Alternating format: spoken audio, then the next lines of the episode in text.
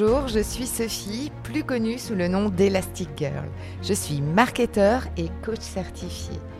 Mon super pouvoir est d'accompagner les personnalités atypiques à développer un environnement écologique pour exprimer leur singularité et retrouver toute leur puissance de création. Si aujourd'hui ton parcours professionnel ressemble plus à des montagnes russes qu'à une croisière sur le Nil, rejoins-moi tous les lundis sur ce podcast. Viens t'inspirer des parcours de héros pour designer ta propre quête dans un environnement qui te ressemble. Et si tu es à la recherche de pépites, de retours d'expérience de mentors et d'une bonne dose de décalage, tu es au bon endroit. Alors c'est parti, on embarque pour ta nouvelle aventure.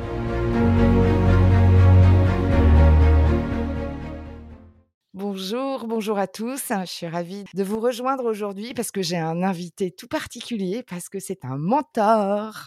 Et donc, c'est plutôt pas mal dans le storytelling des héros euh, aussi d'incarner euh, la posture de mentor. Donc, euh, je vous présente Marco Bernard. Marco Bernard, c'est le, le créateur de l'Académie du podcast qui accompagne les nouveaux et les moins nouveaux podcasteurs dans leur, dans leur chemin d'authenticité autour de, de l'animation de podcast.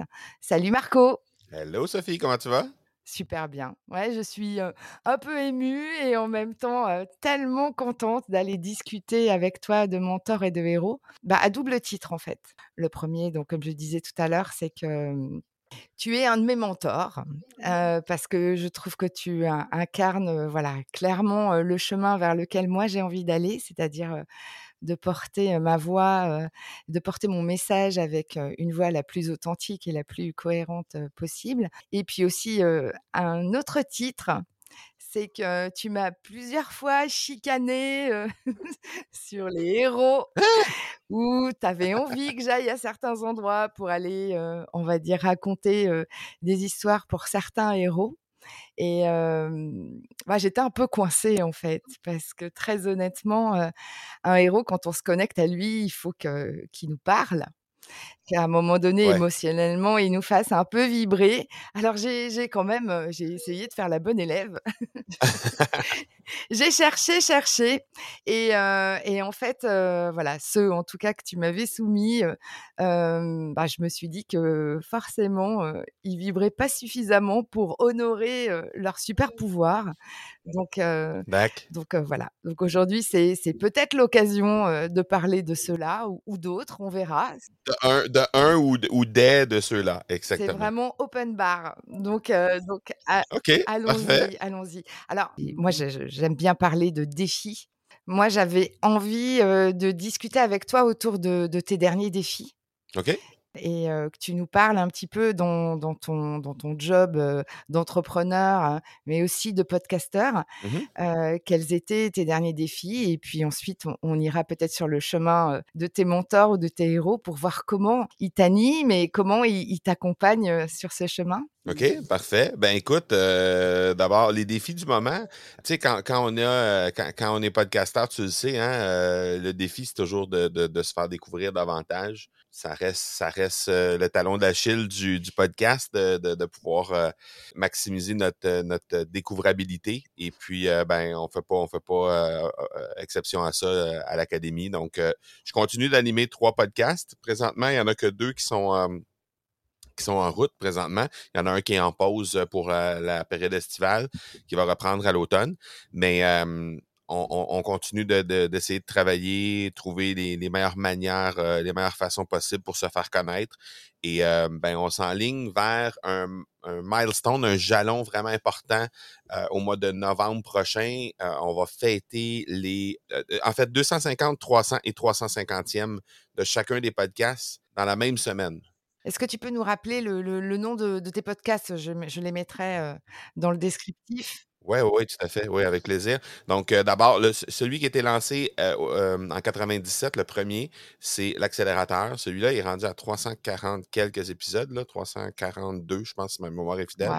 Et on va recommencer à l'automne. Donc, on va aligner ça pour se calquer, pour que ce soit tout calé sur la même semaine pour le 350e de, de l'accélérateur.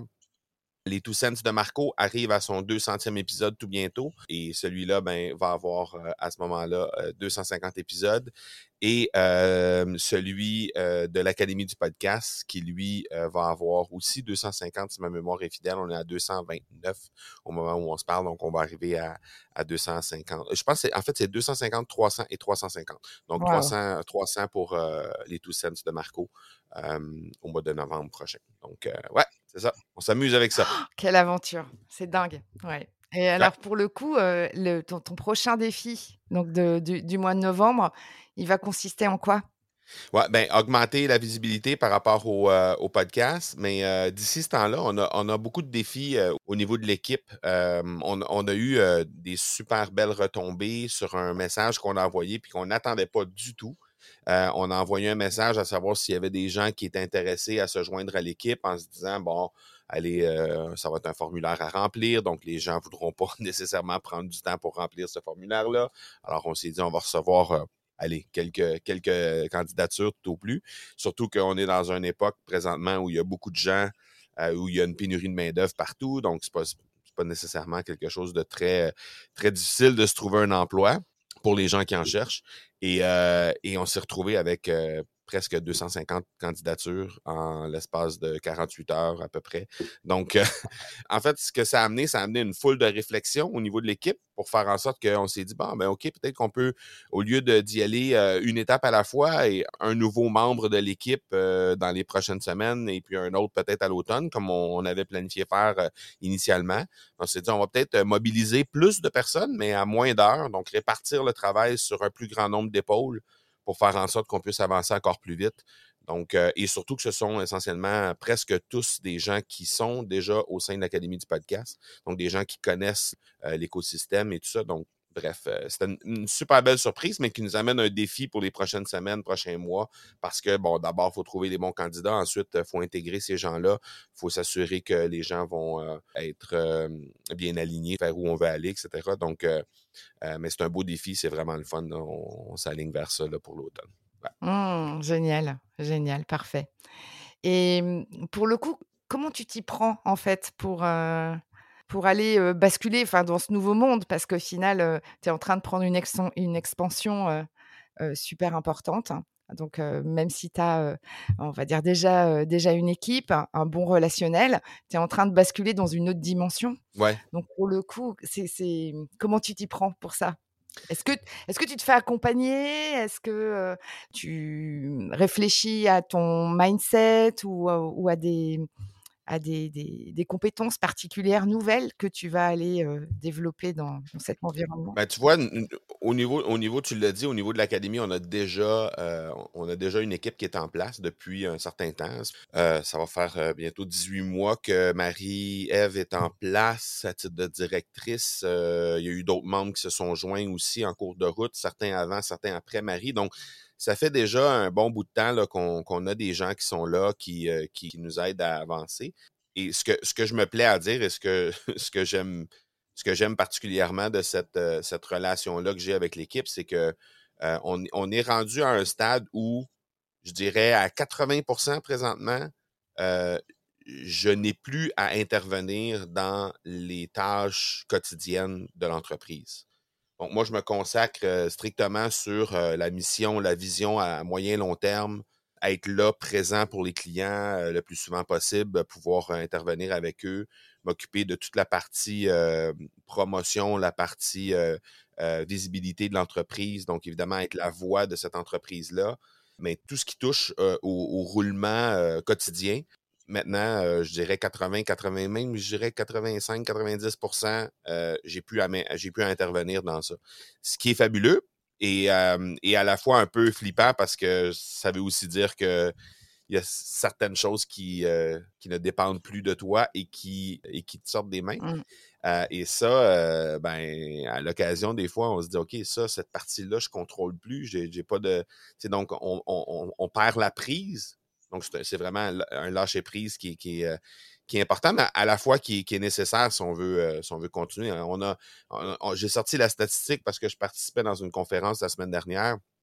Puis je me suis dit, ah, je vais remettre cette statistique-là à jour parce qu'on se plaisait à dire qu'on avait aidé plus de 600 francophones. Donc, on, on faisait juste comme gonfler cette statistique-là au fil du temps qui datait probablement de quelque part en 2021. Puis j'ai ressorti la statistique, on parle de 721 aujourd'hui, 721 francophones de 13 pays de la francophonie différente. Donc, à un certain moment, euh, on peut plus y arriver seul, clairement. Et on peut plus non plus être euh, dans tous les dossiers, tous les, tous les trucs. Donc, nécessairement, l'idée, c'est de, c'est de faire en sorte qu'on puisse continuer de faire ce qu'on fait de mieux, c'est-à-dire servir les francophones pour les aider à rayonner dans le podcasting, mais en même temps, euh, c'est de continuer à, à, véhiculer euh, ces valeurs-là qu'on a, puis l'identité de l'entreprise à travers les nouvelles personnes qu'on va greffer en cours de route et aussi via les personnes qui sont déjà en place au moment où on se parle. Donc, je pense que cette, valeur-là, c'est euh, euh ben, tout ce qu'on dégage en termes d'entreprise, la couleur de l'entreprise, la personnalité, qui part évidemment de la personne qui l'a mis en place. Mais après ça, il faut, que ça, faut que ça se poursuive. C'est un peu ça notre défi, mais à la fois, c'est ça qui est, vraiment, qui est vraiment intéressant en cours de route. Là. Mmh. Après, tu as des valeurs, euh, des valeurs très fortes euh, que tu incarnes bien, une équipe déjà, euh, déjà bien solide et qui peut, qui peut te relayer. Mais ça serait quoi les, les, les, les, risques, les freins sur lesquels tu aurais envie d'être accompagné ah, ben, c'est vrai, tu avais posé la question aussi en lien avec l'accompagnement. L'accompagnement, pour moi, c'est primordial. Ça fait bientôt, je dirais, un bon 4-5 ans que je suis accompagné, soit euh, de façon sporadique euh, pour des, euh, des, phases très précises de mon entreprise ou encore en continu via un mastermind comme par exemple le Cercle d'excellence de Martin. Martin Latulippe. Mmh. Martin Latulippe, oui, effectivement, qui t'amène une foule d'informations en continu qui donne aussi accès à Martin, un mentor qui a déjà une équipe en place, qui a déjà une entreprise sur le web depuis une dizaine d'années. Donc, qui a marché ce chemin-là avant que moi j'arrive dans le même chemin. Donc, forcément, je peux éviter certains cailloux, je peux éviter certains trous qui est dans le chemin parce que, bien évidemment, Martin est là pour, euh, pour m'aider à réaligner le tout. Donc, euh, je dirais à, à intervalles à peu près de deux, à tous les deux, trois mois, on se rencontre, on fait un coaching ensemble. Je lui amène les défis du moment, juste question de discuter. Puis il y a aussi tous les membres qui sont là, euh, avec qui on peut communiquer en temps réel tout le temps. Ce sont à peu près tous des gens qui ont déjà des entreprises sur le web. Certains ont des équipes, certains n'en ont pas. Euh, ils font des lancements, ils font des challenges, ils font des défis, des webinaires. Euh, bref, ils ont, un peu les mêmes, les mêmes problématiques ou en tout cas les mêmes défis, les mêmes réussites aussi à la fois. et puis, on, donc, on, échange énormément sur, ce qu'on fait dans la vie de tous les jours. Et puis ça, ben, c'est extrêmement riche parce que juste euh, euh, ce que je parlais il y a quelques minutes à peine, quand on a reçu plus de 250 candidatures, le premier réflexe que j'ai eu, c'est de me retourner euh, vers les membres justement du Cercle d'excellence qui avaient une équipe avec, laquelle, ben, en fait, issus de membres de leur écosystème, puis après ça, ben, c'est de voir euh, comment vous travaillez avec eux, euh, c'est quoi les tâches de ces gens-là, est-ce qu'il y a des mises en garde que vous avez à faire euh, par rapport à ça, est-ce que les gens sont rémunérés, est-ce qu'ils ont des avantages, est-ce que... Bref, toute cette chose-là, mmh. évidemment, c'est d'une richesse incroyable de pouvoir compter sur... parce que quand j'ai posé la question de façon tout à fait spontanée, j'ai eu à peu près une dizaine de personnes qui sont revenues vers moi pour me donner leur avis, comment eux autres fonctionnaient, etc., en détail.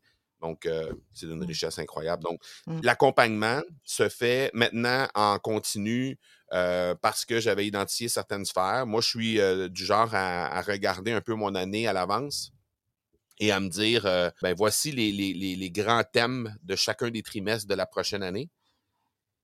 Et euh, ben, si je veux m'améliorer dans telle thématique, ben, je vais avoir besoin soit de mobiliser des gens dans mon réseau qui, sont déjà là en place, mais qui, peuvent, qui peuvent me donner un coup de pouce là-dessus, ou soit aller chercher à l'externe de mon réseau qu'est-ce que je peux faire pour euh, vraiment m'améliorer dans cette thématique-là précise. Hum.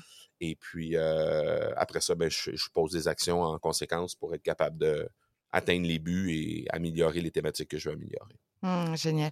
Ce que ce que j'entends, c'est, c'est qu'au travers de ton mentor, enfin de tes mentors, au travers de ton équipe, il y a vraiment, heu heu, ce partage de de compétences, de de bonnes pratiques que toi tu vas aller modéliser. Ouais. Alors soit tu les modélises, de personnes qui sont déjà passées sur ce chemin, soit tu vas aussi, les insuffler, à ton équipe pour pouvoir toi toi-même prendre plus de hauteur dans ton job et à côté de ça, au niveau inspirationnel, au niveau, heu, alors là, on va au-delà du mentoring finalement. Ouais. Qu'est-ce qui te qu'est-ce qui tire vers, heu, vers ce ces multiples challenges, heu, que tu que tu traverses ces dernières années? Ben, je trouve ça intéressant comme question parce que justement, les inspirations arrivent souvent des endroits où on on les attend pas. Mmh. Et s'il y a une chose s'il y a une chose qui m'a surprise, ben, surprise, oui et non, parce que, hem, quand je regardais, heu, par exemple, Martin Latulippe qui venait intervenir dans notre groupe à peu près à toutes les pas à chaque lundi, mais presque à chaque lundi, il nous dépose, heu, une petite vidéo sur, réflexion de la semaine, juste une petite réflexion comme ça. Ça dure, parfois 3-4 minutes, parfois ça dure un peu plus, 10-12-15 minutes. Et il finissait souvent par me dire: «Vous m'inspirez vraiment. Je vous regarde aller, je vois vos je vois vos, hem, vos lancements que vous faites et cetera» et on s'entend là, on a on a Martin qui a un ascendant sur tous les membres parce que c'est lui qui organise le groupe, c'est lui qui nous amène tout ce qu'il y a comme activité à l'intérieur de ça, qui souvent va nous donner les enseignements aussi, va nous faire un partage d'expérience et cetera. Et malgré tout ça, ben, il il nous répétait sans cesse: «Je suis très, très, très inspiré par ce que vous faites et tout ça».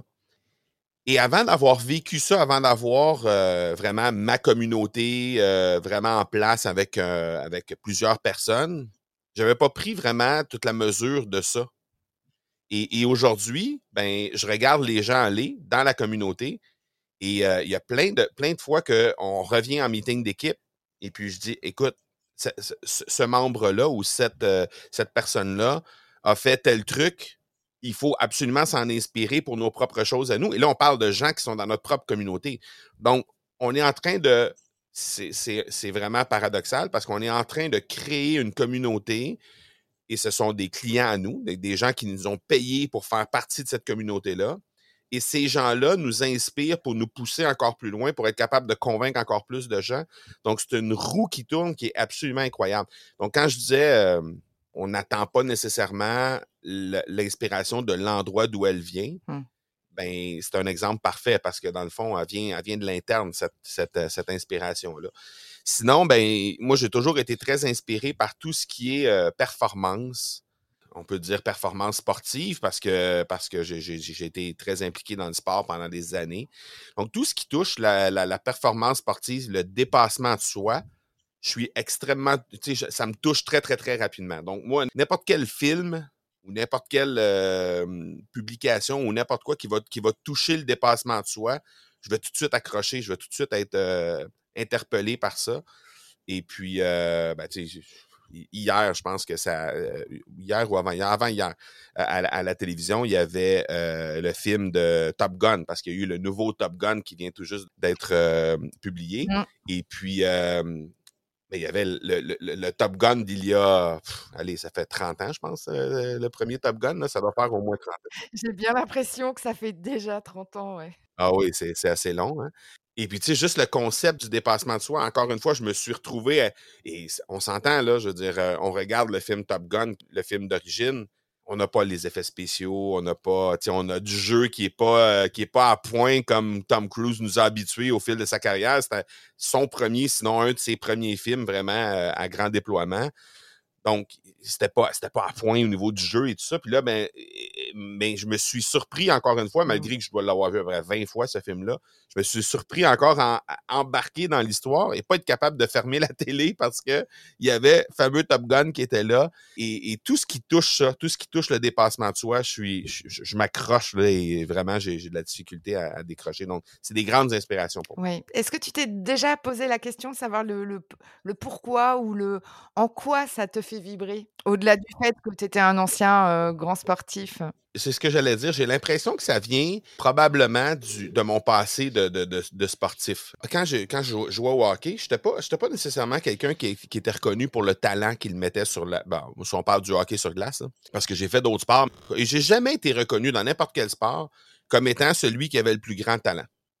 T'sais, ce qui me démarquait, c'était vraiment tout ce que je pouvais mettre comme énergie dans le sport que je pratiquais, la rigueur que je mettais dans l'entraînement, dans la préparation, et- etc. Donc, c'était essentiellement ça. Et euh, le fait de, pouvoir amener les gens qui m'entouraient, parce que c'était plus souvent qu'autrement des sports d'équipe, donc amener les gens qui m'entouraient à se dépasser.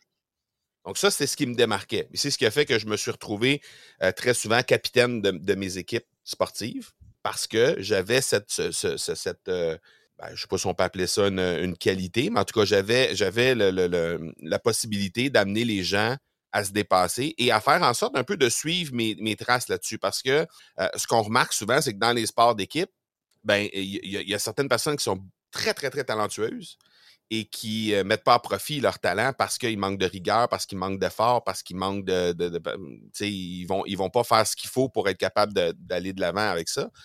Et, euh, et quand ils sont influencés par les gens qui, au contraire, eux, sont moins talentueux, mais qui vraiment vont, vont être prêts à tout faire pour réussir. Son persévérant, son fédérateur, enfin qui porte finalement l'équipe. Exact. Ce Exact. que tu nous ce que tu nous racontes aussi de ton équipe, Ouais. chez à l'Académie du podcast, hein. Exactement. Et, et- et je pense que ça, ça s'est transporté dans justement dans l'entreprise, ça s'est transporté au, au niveau de l'équipe, mais ça s'est transporté aussi au niveau de, comment je transmets mes trucs aux clients et avec avec euh, euh, réussite ou pas, parce que dans certains cas, ça bouscule. hein. Les gens, ils- parfois, les gens sont un peu sur les freins de se faire bousculer dans, dans- dans- leur façon de faire, mais, mais en même temps, je me dis, il y a des gens qui sont assis sur des trucs absolument phénoménaux, mais qui en ont juste aucune idée au moment où on se parle. Et ils font, ils font juste être sur les freins parce qu'ils ont peur ou parce qu'ils ils, ils ont peur de la réaction des gens, ils ont peur d'un paquet de trucs et ça les empêche d'avancer. Et ça fait, ça fait en bout de ligne qu'il y, a- il y a tellement de trucs qui se perdent au moment où on se parle, juste parce qu'ils ont peur d'aller de l'avant. Donc, moi, mon rôle là-dedans, c'est de les amener à se dépasser, de les amener à finalement peser sur le fameux bouton enregistrer pour faire en sorte qu'on va pouvoir éventuellement les entendre. Mais, je- suis conscient que parfois ça bouscule. Je suis conscient que c'est pas tout le monde qui est appelé à. Et, pour avoir vécu ça, même à l'époque du vestiaire de ça arrivait à l'occasion où euh, je bousculais un peu un coéquipier parce que euh, n'y avait pas d'effort ou parce qu'il n'y avait pas de rigueur. Et des fois, euh, les, les- les- les coéquipiers tombaient sur la défensive, étaient sur, leur garde et ils n'aimaient pas trop se faire bousculer et tout ça. Je, comp- je peux comprendre que, que- que les clients, c'est un peu la même chose aussi, mais en même temps, je me dis, ben, je pense que je leur rends service plus que je leur nuis là, en, en- en- en essayant à l'occasion de, de pousser un peu pour, euh, pour, Mmh. pour faire que les choses vont arriver. là. Ouais. Après si si moi je peux pour le coup te faire un retour parce que je fais partie du groupe, Ouais. heu et en t'écoutant en plus, heu, au travers de ce que tu viens de nous partager, il y a quand même quelque chose qui est assez hallucinant dans ta manière de faire. Alors tu es effectivement dans cette, heu, philosophie qui consiste à dire: «Allez, on on essaye de travailler sur ses freins, mais surtout on avance et on se dépasse». Mais par contre, tu as une manière de t'appuyer sur le groupe pour le faire qui est juste hallucinante. Vraiment, vraiment. Tu exploites, heu, mais au sens noble du terme, vraiment cette synergie de groupe. Alors tu la cultives, mais aussi, heu, tu t'appuies sur le groupe et effectivement, je commence vraiment à sentir, heu, ce que tu es en train de raconter autour, autour du hockey, autour de toute cette, de toute cette logique. Mmh. Tu sais, c'est ça, puis c'est ça qui fait que quand, quand on avait la discussion de, des héros qui m'ont influencé moi, je peux comprendre qu'à l'occasion, on n'est pas le. le- le- tu sais, moi, l'univers Marvel et tout ça, je suis pas là parce qu'on on est, on est trop dans le fantastique. Tu sais, moi, moi, moi j'ai besoin de quelque chose qui, qui est très, très. euh, Concret. et- et, tu sais, le plus loin que je vais aller dans le fantastique, ça va être Batman, tu sais, mais Batman, on est, on, on, on, on est dans le fantastique, mais à la fois, ben, dans certains films, on est fantastique dans Batman, mais dans d'autres films, on est beaucoup plus dark. Il y, a certains Batman qui sont euh, très, très, très près de la réalité, là, malgré qu'il peut y avoir des trucs assez, assez incroyables au niveau des effets spéciaux et tout ça, mais, mais il reste que le fond de l'histoire est, plus près de la réalité que certains autres films. Je pense que c'est s'il y a une franchise qui est vraiment qui a vraiment été très aléatoire dans sa façon de présenter son, son héros, c'est la franchise de Batman qui parfois est vraiment dans des trucs complètement impossibles et, et, et d'autres fois très très près de la réalité. Donc, le, plus fantastique que je pourrais aller, je dirais, c'est à peu près ça. Mais sinon, pour le reste, on est dans du James Bond, on est dans du Rocky, on est dans de, on est dans des trucs comme ça. Ça, ça, je vais, je vais vraiment, je vais vraiment me rattacher à ça beaucoup plus. L'action. Ouais, ouais, ouais, ouais, exact. D'accord. Ouais. ouais, ouais. Enfin, moi, je te cache pas que la première héroïne à laquelle je me suis vraiment connectée, où j'ai découvert aussi des choses de moi, et puis aussi des manières de faire chez elle, c'était Françoise Dolto. Donc, tu vois, on n'est on n'est pas exactement dans le héros typique Marvel ou compagnie. Exact. Mais il n'empêche qu'elle m'a fait faire un chemin pour aller aussi découvrir sa manière de faire qui était assez, je te rejoins sur le sur l'émotionnel que ça peut générer. Et finalement, tu te rends compte qu'elle a eu un parcours et puis surtout des valeurs qui sont totalement connexes avec avec les miennes et c'est vrai que parfois alors dans le sport c'est différent mais mais parfois c'est pas toujours facile d'aller se connecter avec ces valeurs ou vraiment les identifier celles qui vont te tirer vers le haut. Alors les anciens sportifs ils, ont plus cette facilité-là parce que les valeurs autour du sport, les valeurs autour du dépassement de soi, de l'équipe, ben, quand, quand, quand, quand, on va dans la performance et, et quand on, on, continue du sport pendant des années, c'est qu'on a vraiment ancré ces valeurs-là. mais dans d'autres registres, c'est pas toujours simple. Non, tu as raison. Puis, mmh. tu vois, en, discutant avec toi, je me rends compte qu'il y a, y, a y a un autre type de héros leur mobile, leur, euh, leur, leur, motivation va être similaire, mais à un niveau différent. Je suis quelqu'un qui adore s'intéresser à tout ce qui est homme politique historique, mmh. les John F. Kennedy de ce monde, les De Gaulle, les, euh, Martin Luther King, euh, tous ces gens-là, les Nixon. donc, ces, ces histoires-là me fascinent au plus haut point.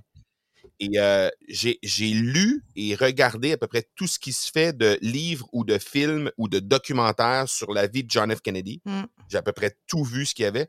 Et ce qui me fascine dans la vie de John F. Kennedy, c'est à quel point il a réussi à faire bouger les gens encore une fois. Et Martin Luther King, c'est un peu la même chose. Mmh. Et De Gaulle, c'est un peu la même chose. Et là, je regardais Churchill la semaine dernière.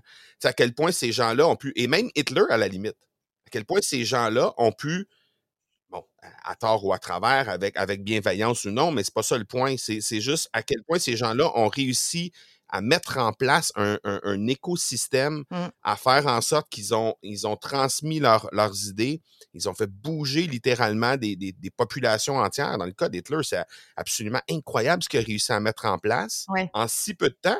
Il s'est fait élire, s'est fait élire euh, euh, au début des, des, des années, euh, des années 30 et tout de suite, quelques années plus tard, après que l'Allemagne venait juste de perdre la Première Guerre mondiale, il y avait déjà une Deuxième Guerre qui était en place. Il y avait déjà refait la flotte de, marine et euh, aérienne complètement. Il y avait euh, enrôlé, je sais pas combien de millions de soldats en Allemagne, puis il était prêt à faire la guerre à nouveau. C'était absolument incroyable. Qu'est-ce qu'il a réussi à faire? Bon, avec les mauvais motifs, mais c'est pas ça le point. C'est juste le, concept derrière de, de, mobiliser. Donc, je suis intéressé à ça parce que ça me fascine comment, à quel point les gens qui font juste vouloir mettre leurs valeurs, mettre leur trip sur la table, vont finalement réussir à faire bouger les gens. Et oui, c'est vrai, il y a des gens, tu sais, on, on, peut être d'accord ou pas avec, euh, avec Donald Trump, on peut être d'accord ou pas avec, avec ce que John F. Kennedy a fait dans le temps, parce que John F. Kennedy, là, il n'y avait pas juste des, des, des, qualités, là, ça a été un grand homme, mais avec tous ses défauts, là, je veux dire, et il y en avait beaucoup plus que moins des défauts, là. Mais, mais, mais il reste que ce qu'il a réussi à faire, c'est absolument, absolument phénoménal. Mmh. Oui, oui, clairement, il y a des, choses incroyables à, les modéliser, qui sont pas du 100% liés au personnage, mais qui sont quand même dans des manières de faire qui sont en lien avec leur persévérance et surtout leur, leur, ancrage incroyable autour de leurs valeurs, qui leur font trouver des chemins juste, juste incroyables. Exact. Et, et, et, pour le coup, dans tes prochains défis, si tu avais alors, parfois on fait le coup de la baguette magique, mais là on va pas faire la baguette magique parce que on est chez les héros si à un moment donné, tu, avais cette possibilité-là d'avoir un, héros qui t'accompagne, qui rejoigne ta team, Quel héros? Un héros historique ou autre et qui vienne te donner un coup de main. Ah.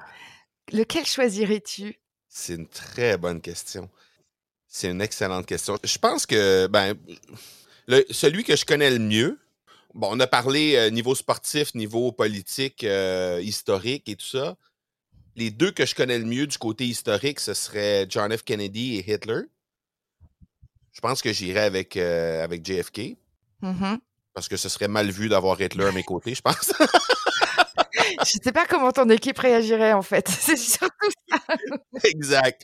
Ne serait-ce que juste la petite moustache et le le l'espèce de salut. Mais, heu, je pense que non, ben, c'est ça. Donc je pense que le côté charismatique de JFK probablement le l'em l'emporterait. Je pense qu'il a réussi à mobiliser autant, sinon plus encore les gens parce qu'il était là que 2 ans, hein. Ça a été très, très rapide comment il a réussi à mobiliser un maximum de personnes autour de quelque chose, à ce point dérangeant qu'il est assassiné.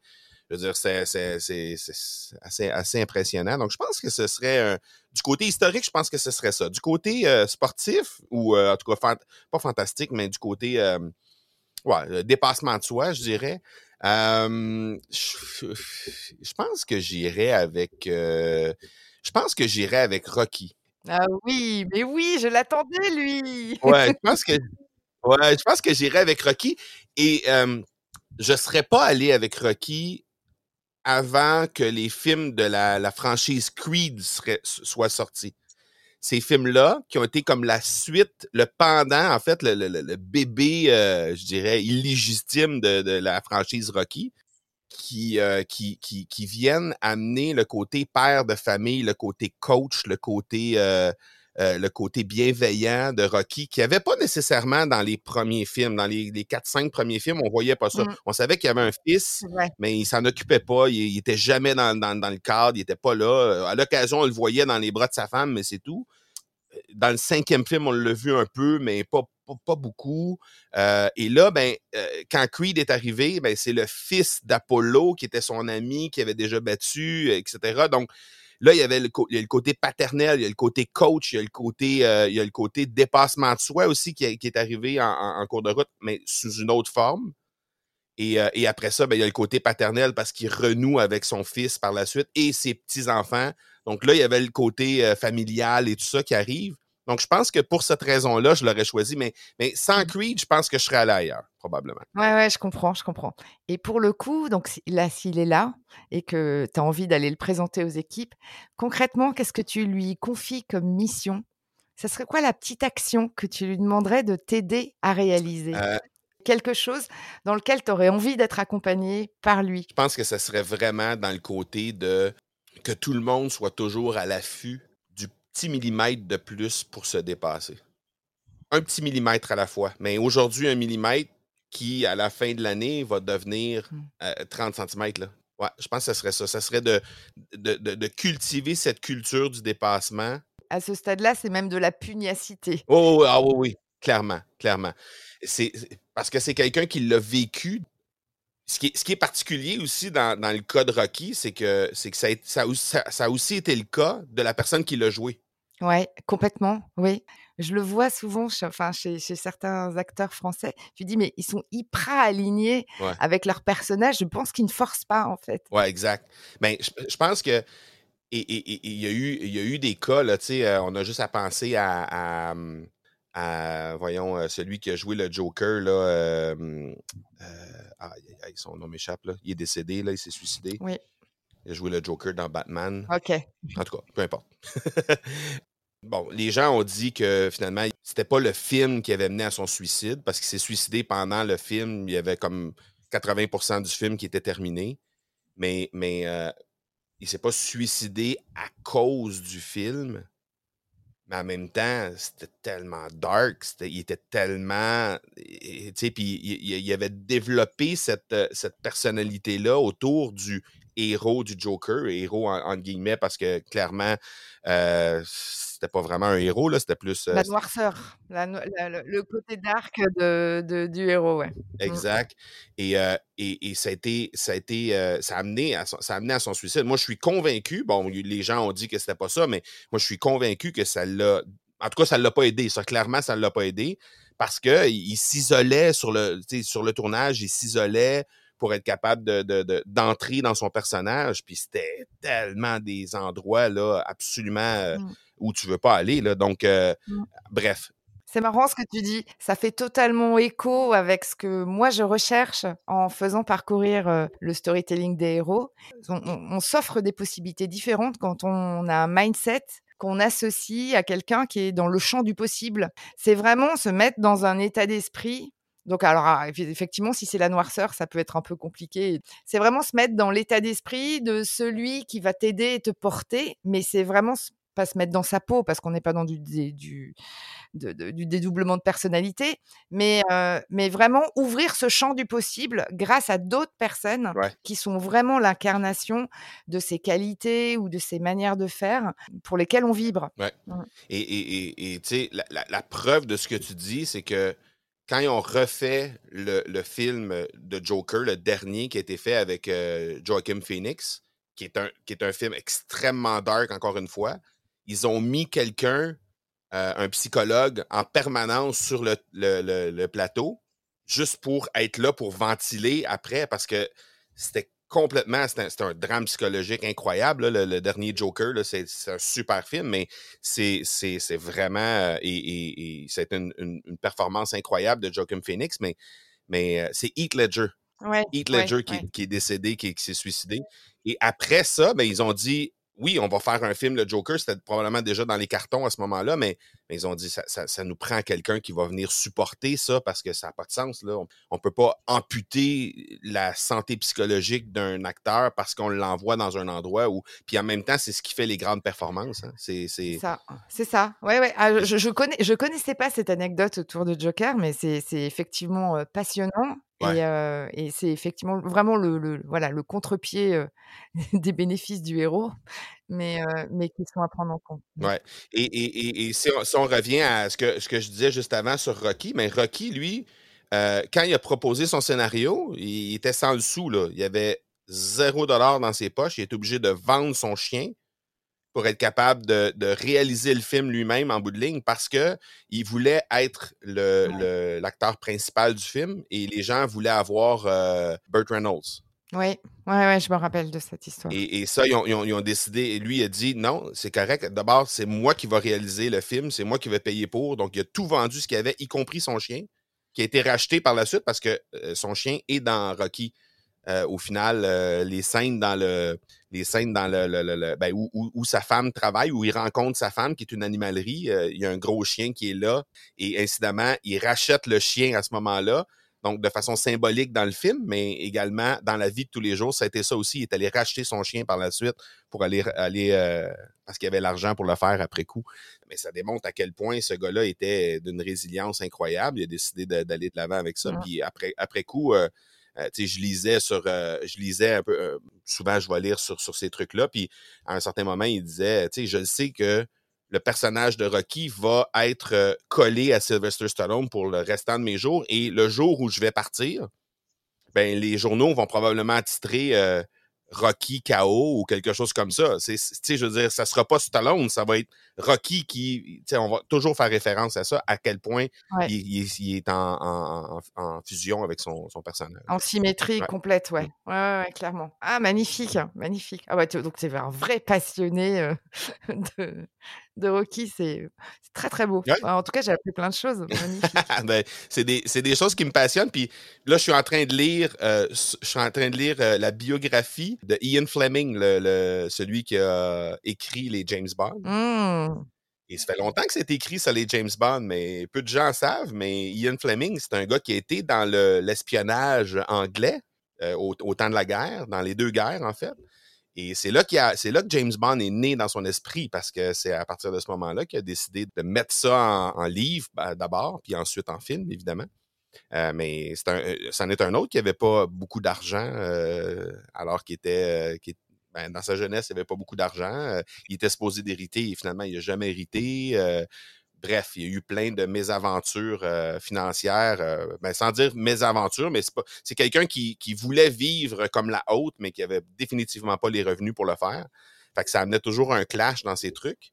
Mais euh, il a acheté une maison en Jamaïque qui s'appelle GoldenEye. C'est la maison s'appelle comme ça. Puis GoldenEye, c'est un des premiers films de, de James Bond. Et puis ça, ça, fait directement référence à ça. Mais il a acheté cette maison-là alors que une de ses blondes, ses maîtresses, qui lui a prêté l'argent pour acheter la maison. Est-ce que tu as prévenu déjà ton équipe que qu'elles allaient se transformer en James Bond Girl ou pas encore? I wish. Parce que je, je, je sens quand même qu'à un moment donné, ce que ça va aller chercher, c'est des nouvelles manières de faire à la James Bond. J'ai hâte de voir. Franchement, ça va être super. Ouais. Ah, on verra, on verra. J'ai hâte de voir d'ailleurs la franchise James Bond où ils s'en vont avec ça, parce que là, il y a comme un renouveau à faire hein, avec euh, Daniel Craig qui est parti. Donc, euh, forcément, le héros va évoluer, comme il a fait à plusieurs reprises depuis, euh, depuis le début de la franchise. Daniel Craig, c'était un, au début, là, il y avait personne en Europe qui était d'accord avec ça, spécialement la presse anglaise qui était vraiment euh, déboutée du fait qu'on engage un Australien pour faire James Bond. Mm, mm. Ça avait juste pas de sens. Mm. Un Australien pas connu en plus. Et là, ben, finalement, ça a été un grand succès. Daniel Craig, ça a été un des grands, sinon le plus grand James Bond, à mon avis. Mais là, on est dans, on est dans un renouveau. On doit réinventer le héros. Donc, j'ai hâte de voir où ça s'en va avec ça. Wow. Oui, bah, en tout cas, ça donne envie. Bah, que ça sera peut-être l'occasion de, de, nous raconter comment ça t'a inspiré et, où est-ce que ça t'a amené une prochaine fois. Ben oui, pourquoi pas. Ok, génial. Bah écoute, super. Merci beaucoup, Marco, pour, pour cet échange de héros. Je vois qu'entre les mentors et, et toute cette richesse que tu cultives autour des héros, on en a, on en a vraiment eu pour, pour ce qu'on voulait. Donc, merci mille fois pour ton temps. ben, merci de l'invitation. C'est, c'est le fun des entrevues comme ça qui sortent de l'ordinaire, qui sortent de ce qu'on fait normalement. c'est, c'est, vraiment, c'est vraiment intéressant. Puis je trouve ça vraiment le fun ce que tu fais avec ton podcast. Puis comment tu traites le sujet. C'est vraiment, vraiment intéressant. Donc, mmh. continue dans mon travail. Ah, merci, Marco. Merci en tout cas pour ta visite. Ça m'a fait très, très plaisir et je te dis à bientôt. Merci à toi. Ciao, ciao. Ciao. Nous voilà arrivés à la fin de ce feu d'artifice de héros et de mentors avec Marco Bernard. Alors, j'espère que ce voyage vers le dépassement de soi aura pu vraiment t'inspirer pour enrichir tes propres valeurs, ta recherche de mentors, de héros et faire vivre la magie de l'alignement d'un entrepreneur, mais aussi d'un manager au quotidien. J'espère que tu auras ressenti comme moi comment Martin Latulipe, JF Kennedy, Rocky et bientôt James Bond représentent ses meilleurs alliés qui lui permettent de cultiver son cap sur les valeurs qui l'animent vraiment. Et si tu souhaites découvrir les pépites de Marco, tu retrouveras dans le descriptif de l'épisode tous les liens pour le contacter et pour découvrir ses podcasts. Je te propose à ton tour, si tu le souhaites, de venir nous partager sur les réseaux sociaux tes propres héros qui t'accompagnent au quotidien. Parce que vraiment clairement, moi je suis toujours très friande de ces échanges, je crois que tu l'as bien compris. Et en parlant d'échanges, N'hésite pas à partager ce podcast à tes amis, à qui tu offriras sûrement un cadeau caché. Et en attendant, je te remercie encore pour ton écoute et surtout, prends bien soin de tes valeurs. Et à lundi.